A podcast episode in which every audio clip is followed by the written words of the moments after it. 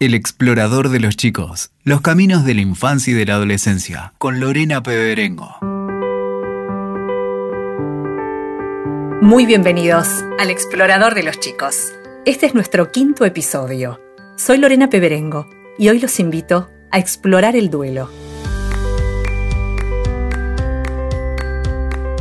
Cuando pensaba en el contenido de este capítulo, me invadió una sensación que quería compartirles sentí que cada uno de los encuentros que hemos compartido en este canal han atravesado lugares de aquellos niños y jóvenes que hemos sido. Y pensé entonces que si bien este ciclo nació con la misión de acercar a los adultos herramientas para acompañar a los chicos en el camino del crecimiento y ampliar la mirada, quienes no son padres también pueden componer instancias de sus vidas y rescatar aquel niño que fueron para seguir jugando a partir de disponerse a recibir lo que cada invitado nos ofrece. Abordar temas de los que poco se habla y consideramos desde aquí necesarios transitar para vivir mejor. Ese es uno de los objetivos del explorador de los chicos. Y el de hoy retoma una realidad que acercó nuestra invitada en el capítulo anterior, en el que reflexionábamos acerca de los contenidos de televisión para las infancias. Dijo Aldana Dualde que la muerte y las noticias de lo que sucede en el mundo no se muestran a los chicos en la televisión, y ellos tienen derecho a conocer estos temas. La muerte, la partida, duele, y de eso no queremos hablar. Pero es parte de la vida, y a todos nos llegará. No todos los duelos se viven del mismo modo, y cada uno lo hace a su manera. En el caso de los chicos, ellos viven el duelo de una forma diferente que les es propia, y para poder atravesarlo, necesitan saber la verdad, y tienen derecho a ella. En el episodio de hoy nos proponemos conocer cómo comunicar la muerte de un ser querido, de una mascota, a los chicos. ¿Cuándo y cómo dar la noticia? ¿Cómo les explicamos lo que sucedió? ¿Es mejor contar o no contar? ¿Qué hacer si nos preguntan? ¿Cómo los podemos ayudar? ¿Es bueno que nos vean tristes? ¿Tenemos que evitarles lo sucedido? ¿Qué pueden hacer los maestros o profesores cuando un niño o adolescente se encuentra en duelo? La muerte es un hecho ineludible de la vida. Todos vamos a tener que enfrentarnos a ella. Por eso es importante contar con recursos que nos ayuden a afrontar esta realidad de la mejor manera posible. Ocultar, temer, callar o dar respuestas y explicaciones erróneas sobre lo que sucede a nuestro alrededor solo hará que la experiencia de la muerte resulte aún más dolorosa. Los niños y los adolescentes reciben la muerte de quienes aman con preguntas, temores y dolor que merecen ser escuchados. ¿Los acompañamos?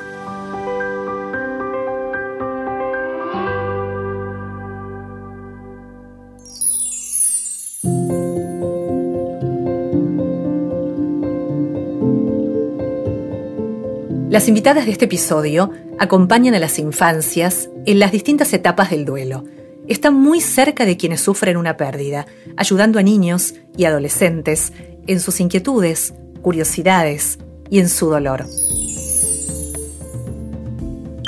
Ángeles Moravec es licenciada en psicología, especializada en duelo, trauma y dolor crónico. Directora del primer curso de posgrado en duelo en niños, adolescentes y adultos de la Universidad y Salud. Ha sido coordinadora de capacitación de la Fundación Aiken, la primera ONG de niños en duelo, y actualmente forma parte del programa integral Cuidado al Cuidador de la Secretaría de Salud de la Municipalidad de Vicente López. María Susana Rosas es licenciada en psicología, especializada en psicosocio-oncología y cuidados paliativos en niños y adultos. Docente en la Facultad de Psicología y Colegios Médicos para capacitar a profesionales de la salud en cómo dar malas noticias. Actualmente trabaja en una clínica de neurorehabilitación, acompañando a niños, adultos internados y familias. Ángeles y Marisú, muy bienvenidas al Explorador de los Chicos. Muchas gracias, Lorena. Muchas gracias por invitarnos y animarte a hablar de este tema tan incómodo para los adultos en general. Bienvenida. El duelo nos conecta con, una pérdida, con, el fin de un ciclo, desde la partida de un ser querido, de una mascota, hasta el fin de, de un ciclo escolar. ¿Qué es el duelo y qué tipos de duelo viven niños y adolescentes? Bueno, el duelo es un proceso de adaptación que vivimos todas las personas ante una pérdida. Es un proceso normal eh, eso lo quiero destacar porque no es una enfermedad el duelo, es un proceso normal, dinámico, que requiere de un trabajo. No es algo que nosotros eh, nos sentamos a esperar a que pase, ¿no? Que en el imaginario a veces uno cree que con el tiempo se cura todo. El duelo se tiene que atravesar y es un trabajo. ¿Y cuáles son las etapas del duelo? Hay muchos autores que nombran distintas etapas eh, nosotros nos identificamos mucho con una de las primeras este, etapas del duelo, que fue Elizabeth Kubler-Ross, que es una de las pioneras en, trabajar con niños y con la muerte.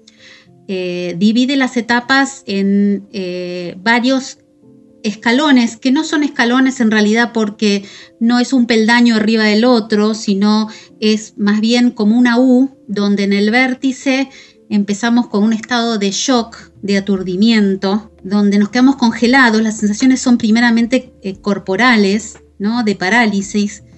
Después hay una etapa de mm, negación, donde uno cree que esto no está pasando, que no es a mi hijo o a mi papá al que le pasó esto. Eh, luego pasamos por una etapa de ira, de enojo profundo, donde nos enojamos con los médicos, nos enojamos con los participantes en el caso de un accidente, nos enojamos con Dios, nos enojamos con todo lo que podemos, porque consideramos que la muerte es injusta.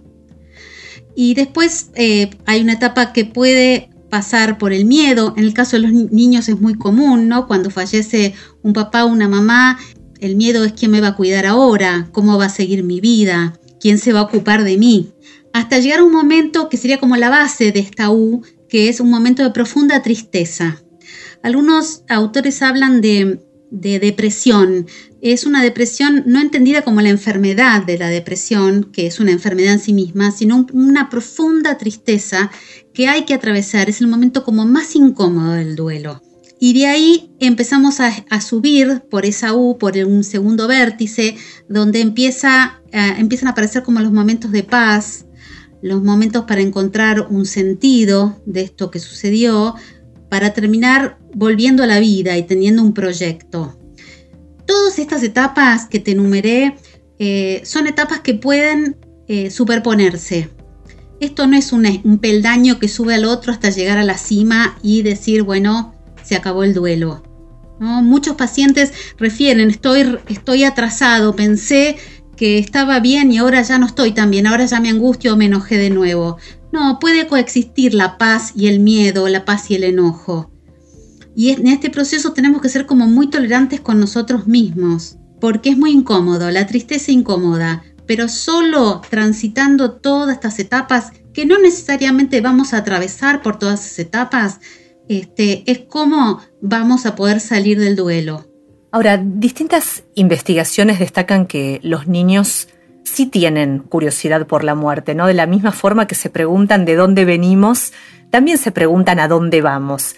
Pero aunque la pregunta es clara, la respuesta nos provoca tanta angustia y tantos interrogantes a los adultos que la postergamos todo lo que podemos. Porque la palabra muerte claramente incomoda y hasta usamos eufemismos, ¿no? Ante una partida, como se ha ido de viaje, está en una estrella. Y creo que al hacer esto alejamos la, experiencia del duelo. ¿Está bien? ¿Está mal? ¿Cómo los adultos acercamos a, los niños a este universo que, como ustedes bien explican, forma parte de la vida? Así es, Lore. Eh, la postergación lo que hace es que lo que el chico no sabe, lo que se cuestiona y para lo cual no tiene respuesta, lo inventa. Hace, arma su propia hipótesis de lo que pasó. Me acuerdo una vez una chiquita que preguntó, ¿y cómo papá mató a mamá? ¿No? Tenía cuatro años y había fantaseado que su papá la había matado. ¿No? Eh, entonces, es muy importante cuando uno le brinda información al chico hablar con, bueno, se murió y explicarle y darle información y aclarar y ver qué es lo que el chico interpretó, entendió, obviamente acorde su edad evolutiva, cronológica, cognitiva y su madurez emocional. Y así como el adulto le cuesta tanto en esto de las etapas que refería Marisú y a través del habla, el lenguaje, y llora y habla una y otra vez de la pérdida, de lo que le cuesta arrancar y salir una y otra vez y se convierte en algo tedioso, el chico lo manifiesta a través de conductas, comportamientos en el juego o somatiza, ¿sí? se enferma muchas veces. Entonces es muy importante hablar de la palabra murió porque el chico también tiene el pensamiento, eh, el lenguaje que es concreto y literal. ¿no? Entonces si uno dice está en la estrella, el chico va a querer viajar a la estrella o se puede angustiar cuando es un día nublado. Si uno dice está descansando en paz, el chico puede temer a dormir por miedo a no, a no despertar. ¿No? Entonces los chicos son muy concretos. Una vez una chiquita también no podía creer cómo su hermanito estaba dentro del corazón de la mamá, porque la mamá le dijo, Tomás está dentro mío, en mi corazón. Entonces, ¿cómo entra el corazón? ¿Cómo entra en tu corazón, mamá? ¿No? Entonces son muy concretos. Nosotros no nos damos cuenta, no tomamos dimensión los adultos de cómo los chicos perciben este mundo tan real y tan concreto, ¿no? Y, y, nos cuesta decir murió o falleció, entonces preferimos decir se fue y el chico puede vivirlo como una sensación de abandono y lo puede vivir con culpa, porque los chicos también tienen eso de fui mal hijo porque me dijo no te portes mal si no me vas a matar. Entonces el chico piensa, entonces se murió porque no fue, mal alumno, me fue mal en el colegio, me peleé con fulano, ¿no? Entonces es muy importante aclararles todas estas inquietudes y por más que a nosotros los adultos nos resulte decir murió, porque obviamente que nos conecta con la angustia, con la pérdida, no hay otra forma de transitar el duelo que no sea con el dolor, pero sí hacerlo de forma acompañada por el adulto. Ahora, la vivencia de, la muerte imagino que es muy diferente si un niño tiene cuatro años que si tiene, no sé, 10, 12, ¿no? ¿Cómo deberíamos acercarnos a cada universo? Mira, depende mucho exactamente la edad que tiene eh, cada niño. Eh, un niño de cuatro años, por su neurodesarrollo y por su desarrollo emocional, entiende determinadas cosas de la muerte entiende que la muerte es reversible y es temporal. Eso lo podemos ver en los dibujitos animados de los chicos que están eh, apuntados a esa edad. Eh, vos ves un auto que le pasa por encima al gatito, el gatito se despega del pavimento y se levanta y sigue. ¿No es cierto? Y esto es lo que entiende un niño, la temporalidad. No hay concepto de irreversibilidad de la muerte. Entonces, en un niño de cuatro años, cuando uno le dice eh, el abuelo se murió, lo va a preguntar un montón de veces. Y eso no lo va a poder comprender, va a entender la palabra, pero no va a asimilar el peso de eso. Entonces, los adultos nos vamos a tener que armar de mucha paciencia porque el niño va a preguntar muchas veces y vamos a seguir respondiendo muchas veces lo mismo y él, por su neurodesarrollo y porque su cerebro está inmaduro, le va a llevar un tiempo asimilar eso. Muy distinto es un chico de 12 años, donde su neurodesarrollo está completo, ya entiende que todos los seres vivos mueren y ya entienden que los muertos no vuelven. Y también entienden el fin del cese de las funciones vitales. Entonces ya saben que los muertos no respiran, no tienen frío, eh, no necesitan comida que los niños más chiquitos se preguntan todas esas cosas, ¿no? Todavía. Entonces, un adolescente tiene su cerebro maduro y puede comprender esas cosas. Entonces es mucho más fácil informar esto y compartir con un adolescente que con un niño chiquito. Sí, en relación a esto de cómo hablarles a los chicos sobre la muerte, me quedé pensando, ¿no? En tu pregunta anterior, es muy importante decirlo cuanto antes y la persona más cercana, de mayor confianza al niño, Que es su referente. Em, esto es muy importante, ¿no? Porque los chicos saben y perciben los estados anímicos de sus principales cuidadores, incluso un bebé es sensible a los cambios en, el tono de piel, en la voz. Es muy importante preservar la mayor cantidad de rutinas posibles, no hacer cambios. A veces uno lo quiere cambiar de colegio, se quiere mudar. Esa habla de la propia imposibilidad del adulto que muchas veces les cuesta, ¿no? Y quiere, bueno, si me cambio de lugar ya dejo de pensar y de extrañar porque todo me remite a fulano, ¿no? Entonces es muy importante esto, que sea el adulto el más cercano que y que exprese su congoja y su dolor y no evite mostrarse triste o llorar incluso frente al chico, no por supuesto al punto que sea el chico quien lo sostenga y lo contenga al adulto, pero sí que le va enseñando que esto es parte del atravesar el duelo, ¿no? que no se hace sin, sin la tristeza y poner en palabras lo que uno siente. Sí, yo también lo extraño, yo también lo necesito, porque el chico necesita el abrazo, a diferencia, ¿no? Es como necesita la presencia física. Eh, en esto hay muchas regresiones también de niños y adolescentes también, como los adultos, ¿no? que de pronto necesitamos el refugio, el amparo de los, sobrevivientes, ese calor humano, esa sensación de seguridad, ¿no? de, ese refugio emocional. Entonces vuelven a dormir a la cama de los padres o hacen etapas regresivas, todo lo que habían adquirido quizás lo pierden, esto se ve mucho en la escuela, ¿no? la lectoescritura y demás, entonces todo esto es esperable dentro del mundo de los niños y adolescentes. Sí, los adolescentes, eh, como dijo Marisú, tienen una idea cabal de, la muerte, son conscientes de las consecuencias de esto para sus vidas. Entonces, por ahí preguntan, ¿nos vamos a seguir yendo de vacaciones? O se preguntan, ¿no? ¿Nos vamos a mudar en esto de la economía del hogar cuando fallece el papá? Eh, todos los chicos, no importa la edad que tengan, necesitan saber que van a estar cuidados por alguien cuando fallece alguien importante. ¿no? es quién me va a hacer la comida, quién me va a llevar al colegio. Los adolescentes a raíz de todos sus cambios hormonales, corporales, cambios de identidad, este, pueden fantasear sobre la muerte mayor o, menor medida según cómo, se, cómo estén, cómo se encuentren emocionalmente. A veces esto de la adolescencia, donde uno se cree omnipotente, eh, inmortal, lo lleva a hacer eh, conductas de riesgo, ¿sí? o a veces en, las angustias eh, como angustia hipocondríaca por temor a padecer alguna enfermedad también a raíz de todos los cambios hormonales que están padeciendo. Eh, es muy importante integrarlos en los ritos porque ellos necesitan sentirse parte del mundo adulto también y que su opinión es tenida en cuenta, informarles, integrarlos y también contarles de las propias experiencias de duelo a través de las cuales uno, bueno, eh, aporta esta información, que bueno, a pesar de este dolor, la vida continúa y que ellos puedan retomar lo social también, el grupo de pares que para ellos es fundamental, ¿no? el grupo de pertenencia con el cual se identifican. Antes eh, Angie mencionaba la regresión como una de las manifestaciones esperables ¿no? del duelo en los chicos y me preguntaba Marisú qué otras manifestaciones pueden presentarse ¿no? en el marco de lo que los chicos están viviendo, tanto niños como adolescentes, además de una regresión en un pequeñito.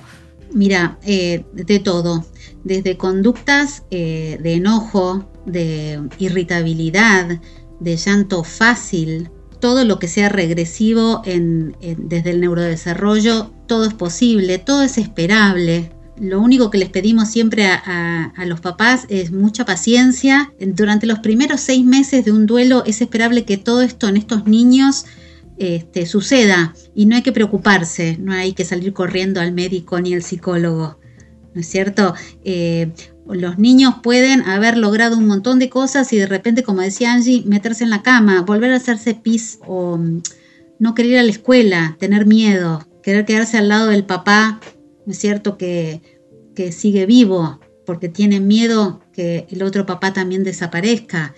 Entonces es muy importante darles un marco de seguridad y la seguridad generalmente en los niños se da a través de las rutinas. Conservar las rutinas que tenían antes les da un marco de seguridad a los chicos.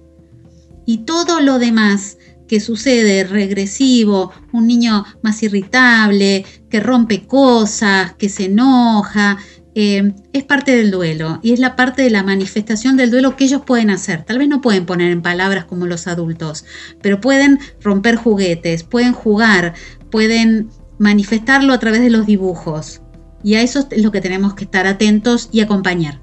También se da el caso contrario, en donde los chicos se sobreadaptan a esta situación de pérdida, de crisis, y llama la atención al adulto, ¿no? ¿Cómo puede ser? Pasaron seis meses, un año, y sigue como si nada, y sobresaliente en la escuela, y con los, con los compañeros está bien, y yo lo veo normal, y no muestra un dejo de tristeza, ¿no? Y esto tampoco se puede forzar, las fases de duelo no se pueden forzar e imponer ¿no? Es algo muy de cada persona. Capaz que el duelo en los chicos pasa mucho, hay una parte que va a quedar postergada para la adultez, ¿no? Para otro momento de la vida. Capaz que hay personas que hacen sus duelos 10 años después, viendo una película donde fallece un perro y lloran lo que no pudieron llorar en el momento cuando se murió la mamá.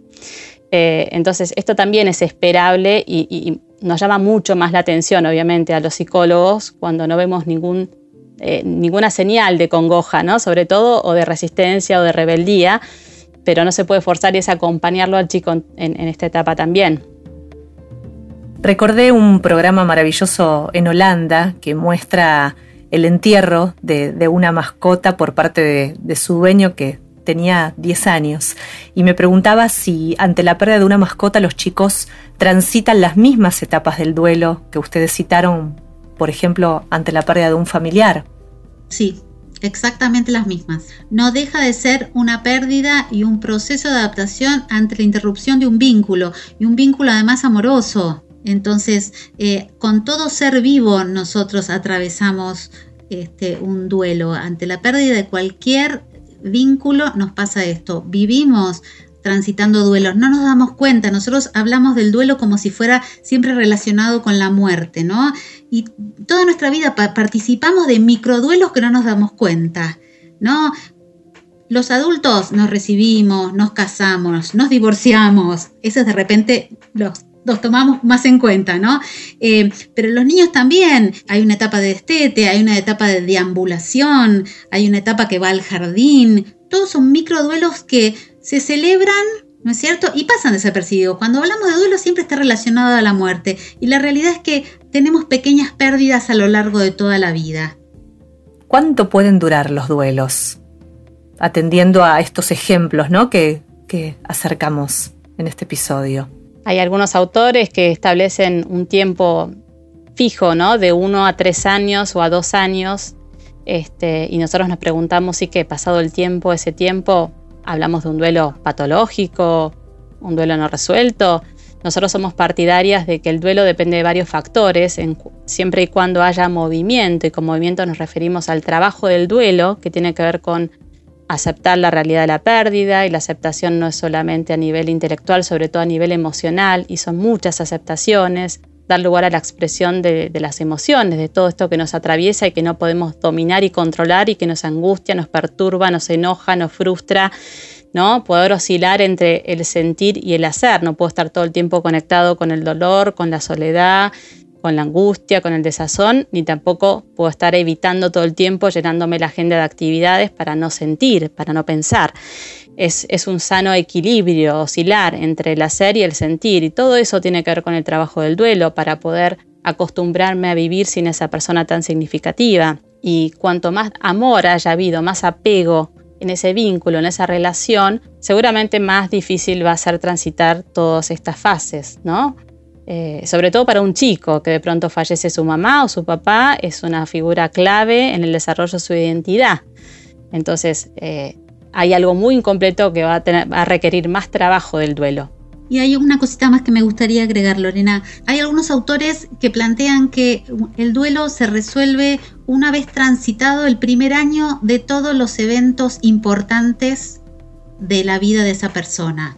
Falleció un papá el primer cumpleaños, sin ese papá, el primer día del padre, la primer Navidad, ¿no es cierto? Porque en el tránsito de este proceso de duelo, uno puede estar acercándose más hacia el final y irrumpe el Día del Padre. Y el Día del Padre nos conecta con la ausencia y ahí aparece la tristeza nuevamente y tal vez aparece el enojo. Entonces, esto es tan delicado el proceso de duelo y hay que ser tan paciente y tan amoroso con uno y con los niños en especial, porque tiene este nivel de vulnerabilidad. Entonces, todo lo que uno venía transitando de repente ante una fecha conmemorativa, bueno, se abre un poquito más la herida. También hay que tener en cuenta los recursos internos y el apoyo externo que es clave en todo proceso de duelo. Si el acompañamiento social, emocional, ese sostén y sobre todo para un niño cuyos eh, desarrollo cognitivo y emocional está en pleno desarrollo, va a necesitar más de la figura de la afuera, ¿no? que le dé este sostén y este cuidado que a él le falta. Entonces, tiene que ver con eso, los recursos internos, los recursos externos, el nivel de apoyo y también el tipo de muerte, ¿sí? Como fue, si fue intestina de golpe o fue una muerte que de alguna manera fue preparando, entre comillas, al chico en ese momento de despedida, ¿no? Haciendo un duelo anticipado si es posible. Si bien nadie está preparado para la muerte, por supuesto, pero bueno, es distinto a si es un accidente, si es un homicidio, si es un suicidio. Este, y bueno, ¿quién representaba esa figura para el chico? Más allá si era el tío o el hermano, cuán cerca lo tenía emocionalmente, ¿no? Ese nivel de apego que tenía con él. ¿Quién representaba para la vida del chico? ¿Quién era esa figura? Pensaba también al escucharlas la importancia de darle espacio a, ese niño, a ese adolescente para expresar lo que está sintiendo, ¿no? En ese tiempo de duelo, porque tal vez el adulto que está tan dolorido no pueda sostener que ese niño pregunte, este, se inquiete, cuestione, eh, y se da también muchas veces en instancias de la escuela, ¿no? Cuán importante es que la escuela colabore en esta resolución de la pérdida desde algún lugar, componiendo una situación que ya no volverá a ser la de antes, ¿no? Dándole lugar a ese niño, aunque a otros niños los afecte, a hablar de esa partida. Sí, eh, nosotros consideramos muy importante que la escuela esté informada ante la pérdida de una persona muy cercana al niño. Eh, la escuela tiene que ser informada lo más rápido posible para que ellos también desplieguen dispositivos y estén atentos a ese niño. ¿No es cierto? Entonces, un niño que vuelve a la escuela después de, la muerte de un papá o de, su mamá o de alguien muy significativo, eh, va a volver a una escuela normal, donde la vida continúa y donde la escuela le va a tener que proveer cierta flexibilidad. Tal vez necesite espacios más cortos para estar en el aula y retirarse cada tanto. Tal vez necesite hablar con un adulto referente cada tanto para saber que está todo bien afuera. Eh, y van a haber manifestaciones en la escuela. Hay niños que no quieren volver porque tienen miedo de ser discriminados. Por ser, por miedo a ser señalados como, ah, a él se le murió el papá. ¿No?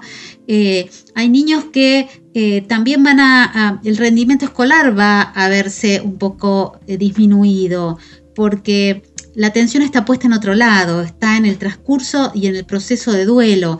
Entonces va a haber fallas en la atención, va a haber fallas en la memoria y va a haber una, baja en el rendimiento escolar. Y todo el mundo emocional también va a estar sensibilizado. Entonces tal vez se va a enojar más con los compañeros, tal vez se va a enojar más con la maestra, tal vez va a llorar por cosas que antes no lloraba. Sí, nosotros tratamos, intentamos hacer, ¿no? Todos los que trabajamos con estas temáticas, eh, empezar a naturalizar y hacer una pedagogía de la vida y de la muerte. En la medida que el chico sepa que si esto fuese algo natural y la sociedad permitiese de que de esto se hablara, y en general es el adulto o las familias quienes tratan de reprimir, no, no, mejor nos callamos para evitarles el sufrimiento, el chico sufre igual y sufre a solas, que es lo peor pero a los chicos los alivia mucho cuando se reconocen que hay otros que también perdieron a seres queridos, ¿no? Entonces dice, bueno, ya no estoy solo, a otros también les pasa, no soy el raro, no soy el único, ¿no? Fulano falleció el abuelo, el otro el papá, el otro en un accidente, eso los alivia un montón, por eso es tan importante que esto circule y poder ponerle palabras a esto y no temer, ¿no? Que de pronto llega el día del padre o de la madre, uy, no, no, ¿qué hacemos, no? Porque fulano no tiene la mamá, falleció el año pasado, poder poner y explicar que sí, eh, todo el que nace muere, si bien no sabemos ni cuándo, ni cómo, ni de qué manera. Y, bueno, eso tiene que ver con la vida, el ciclo de la vida, ¿no? Entonces eh, está el nacimiento y la muerte. Y ese tránsito es, la vida. Sí, eh, sí, es injusto, sí hay cosas que no entendemos, sí hay cosas para las cuales los adultos tampoco tenemos respuesta y es importante decirle no lo sé, tenés razón. Eso nos convierte en humanos, porque no tenemos las respuestas de todo, y menos ante este misterio, como es el nacimiento y la muerte. Con los años se fueron también modificando los rituales ¿no? de despedida. En otro tiempo se moría en casa, rodeado de toda la familia, todos comprobaban ese hecho natural de morir y el dolor de la muerte desde algún lugar era compartido. Esta realidad sentimos fue cambiando y la pandemia nos enfrentó a un nuevo escenario en el que ya no podemos elegir cómo despedir al que se va. Y los chicos, uno se pregunta si deberían asistir a los rituales funerarios. ¿Qué mirada tienen? Sí, para nosotros, eh, a partir de, de, que el niño es parlante, uno le puede explicar, obviamente acorde a su momento evolutivo, en qué va a consistir ese ritual, ¿no? que toda la familia va a estar haciendo un homenaje en definitiva y despidiendo, y va a ser la última vez que uno despida el cuerpo de ese ser querido. Y esto es muy importante porque después los chicos a medida que crecen muchas veces reprochan al adulto que quedó, cómo no me dijiste, cómo no me invitaste, ¿no? Entonces es importante dar la oportunidad para que el niño o el adolescente elijan en todo caso y explicarles en qué va a consistir ese ritual u homenaje para ir preparándolos, porque si no queda eso como un trauma, ¿no? De pronto ven el cadáver y lo ven frío y lo ven a cajón abierto.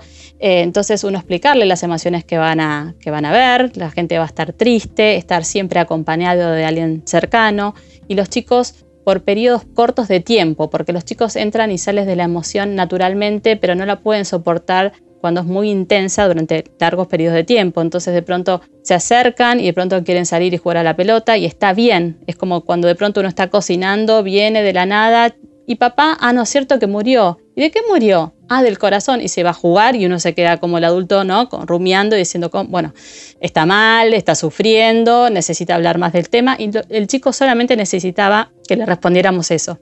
En los rituales es muy importante darles la oportunidad de despedir y de formar parte de ese compartir eh, en el dolor familiar, ¿no? digamos que los rituales son importantes en ese sentido, ubican en el tiempo y en el espacio algo significativo, ¿no? Este pasaje y permiten muchas veces a partir de ver el cadáver o estar ahí empezar a hacer el duelo. Hay muchos adolescentes que dicen o adultos hasta que yo no vi el cuerpo, no caí, ¿no? Es empezar a aceptar la realidad de la pérdida. Y qué mejor que hacerlo en forma compartida, donde uno reedita y se comparte y se homenajea a la persona que ya no está y se la recuerda.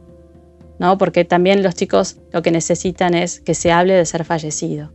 ¿Hay una edad en la que ustedes sugieran que un niño debe participar de los rituales? ¿Hay una edad sugerida? Es a partir de que tengan lenguaje. A partir de que tengan lenguaje pueden participar si quieren, se pueden arrepentir hasta último momento.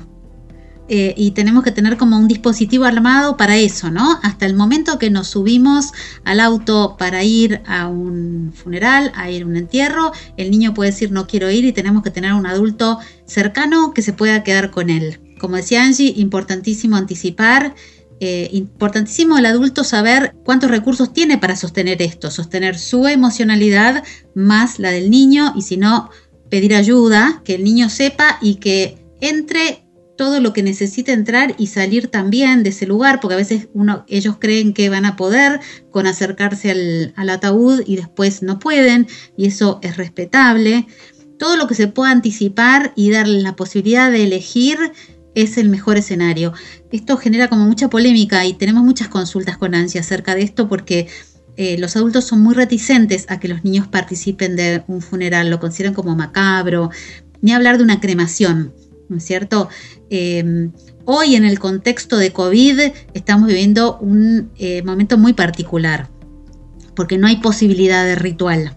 Los rituales se han disminuido un montón, como vos dijiste al principio, Lorena, desde la época en que yo por lo menos era chica y, se velaba en casa, o de años anteriores, donde los domingos uno se iba a hacer un picnic al cementerio eh, para compartir con el difunto. Y todo eso fue cambiando. Eh, tal vez un antropólogo o un sociólogo nos pueda acompañar y explicar qué es lo que pasó. ¿no? Ahora la muerte es un error. Ahora la muerte es algo que hay que ocultar, como si fuera un fracaso, no como parte de la vida. Y esa es la concepción que realmente tenemos que empezar a tratar de modificar. Eh, nosotros realmente eh, abocamos a que todos los niños participen de los rituales funerarios que tenga la familia en tanto y cuanto quieran. Y la que sea la respuesta del niño es importante que va a estar bien, ya sea que sí o que de pronto se, ¿no? De marcha atrás y a último momento es verdad lo que dice Marisú, suele pasar mucho, que no, no, mejor no. Y va a estar todo bien, ¿no? Respetar su decisión y siempre que esté acompañado. Y en general no está acompañado del padre o la madre que queda, sino de un tío, un, sobrino, alguien de mucha confianza, porque el principal deudo, por supuesto, que va a estar tomado por la angustia y va a ser difícil de que sostenga y acompañe a su niño, ¿no? Entonces, pero alguien bien cercano.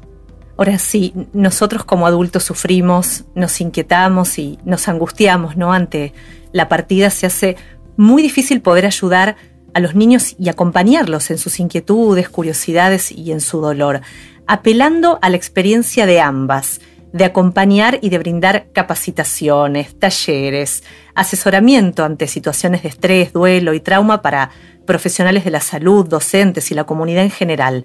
¿Qué lecturas podrían sugerirnos para profundizar en este recorrido y qué herramientas, a modo de síntesis, brindarnos para acompañar a los chicos y prepararlos para esta etapa de la vida?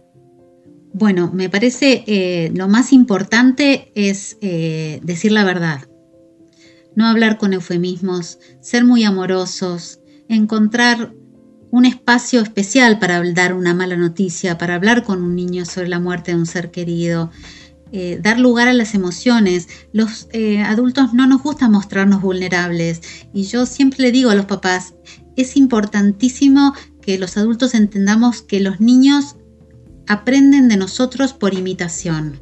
Si papá no llora la muerte de mamá, yo no tengo permitido hacer eso.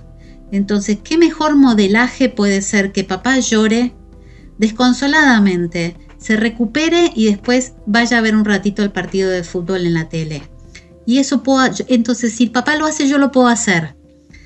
Entonces es muy importante. Y cuando voy a dar una información, tal vez hay que dosificarla, ¿no? Como si fuera una medicina. Eh, los niños son muy concretos, entonces hay que responder lo que preguntan, ni más ni menos. A veces los adultos la ansiedad nos gana y queremos llenarlo de información. Y el niño toma lo que necesita y si no le alcanza va a repreguntar. Somos muy temerosos, muy temerosos de las preguntas de los niños y a veces es mucho más sencillo de lo que creemos y el no sé es una muy buena opción. No saber, no tenemos que saber todo, mucho menos de una cosa tan misteriosa como la vida y la muerte. Entonces tal vez hay cosas que se pueden construir juntos. Y con respecto a lecturas, hay eh, una guía para padres de la Fundación Mario Los Santos del Campo que se llama Explícame lo que pasó, que es muy interesante porque es una guía muy completa mm, y muy clara sobre cómo hablar con los niños de distintas edades ante la muerte de un ser querido. Después libros de mm, duelo para niños hay un montón, hay muchos cuentos, hay mucha bibliografía. Les sorprendería ir a las librerías y, ver cuánta eh, bibliografía hay. Yo uso un libro que me gusta mucho que se llama Adiós a mi mascota. Es un libro muy chiquitita de Mónica de Kotz, eh, muy chiquitito, con mucha ilustración y muy poco texto para niños muy chiquitos donde explica muy simple eh, lo que es la muerte. Y es un libro que yo lo recomiendo mucho y funciona en todas las edades y sirve un montón para trabajar y se lo hace muy liviano a los papás. Sí, eh, en cuanto a esto de los consejos, ¿no? Me quedé pensando que en esto de tratar de naturalizar la muerte como parte de la vida, quizás sería importante empezar a introducirla a través de ejemplos de la naturaleza o cuando fallece un animal o en las películas, en las películas de Disney siempre fallece alguien, entonces empezar a hablar de esto, bueno, ahora mismo, ¿no? Por el COVID y lo que despiertan los adultos y en los chicos, esta amenaza de muerte, ¿no? Que es como una oportunidad para hablar de ello y protegerlos y cuidarlos, ¿no? Este, si bien uno no le puede reasegurar al chico que siempre va a estar al lado de él, pero que sí, que esto es parte de la vida. Mientras tanto, hacemos lo posible para cuidarnos desde ya.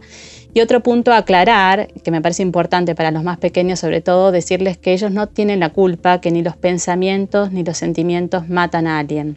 Ellos, con este pensamiento egocéntrico y de fantasía, siempre se ¿no? personalizan y piensan que fueron ellos quienes de pronto falleció el hermanito, ah, porque yo estaba celoso, le dije, bueno, morite, ¿no? Y ellos cargan con esa culpa y la hacen muy presente. Entonces, aliviarles la carga y aclararles esto me parece muy importante.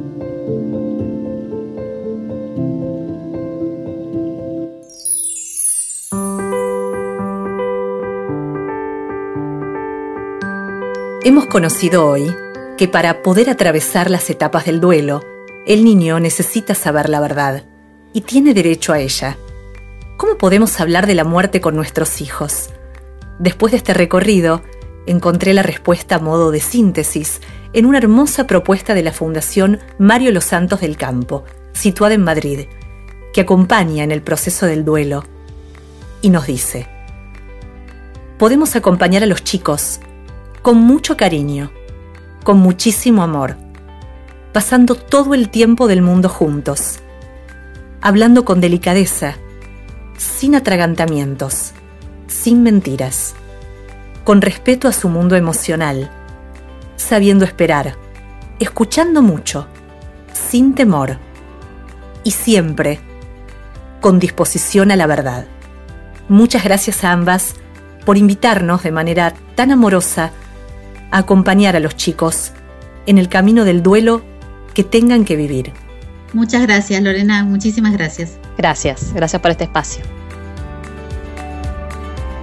Los invitamos a seguir conectados en Instagram.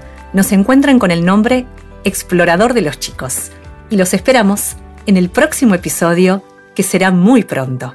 Hasta entonces.